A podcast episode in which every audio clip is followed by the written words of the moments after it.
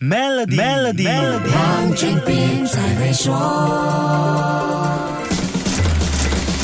你好，我是黄俊斌。这两年只要一消费，就能感受到通货膨胀，什么都贵，什么都涨，只有薪水不涨，对不对？就在我们这些市井小民真正感受到什么是通货膨胀的时候，世界上已经有好些国家的人民饱受严重通货膨胀的折磨。截至今年三月份的年化数据，世界通胀率最高排名第五的国家是津巴布韦，排在第四位是阿根廷。阿根廷截至三月的一年累积通货膨胀率是百分之一百。零四点三，最简单的说法就是物价在一年里涨了一倍。你说可怕不可怕呢？这个南美洲第二大经济体的 GDP 是一点二万亿美元，但却被通货膨胀压得喘不过气。中央银行一般会用加息来缓和国内的通胀。那么你猜一猜，阿根廷中央银行的政策利率是多少呢？答案是百分之七十三点五八。这个政策利率就相等于我们的隔夜政策利率 OPR。国家银行的 OPR 现在是百分之二点。七五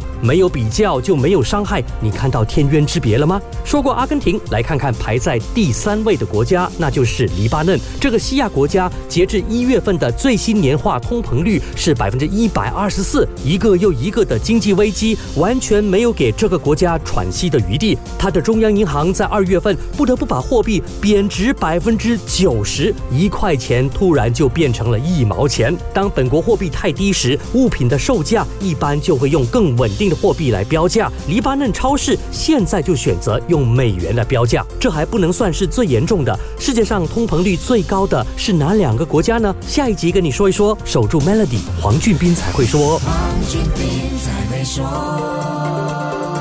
与 Maybank Premium 一起发掘量身定制的财富机会，您还有机会赢取 Apple MacBook Air、黄金及更多奖励。浏览 Maybank Premium Wealth.com/rewards，活动日期为二零二三年五月一日至八月三十一日，需符合条规。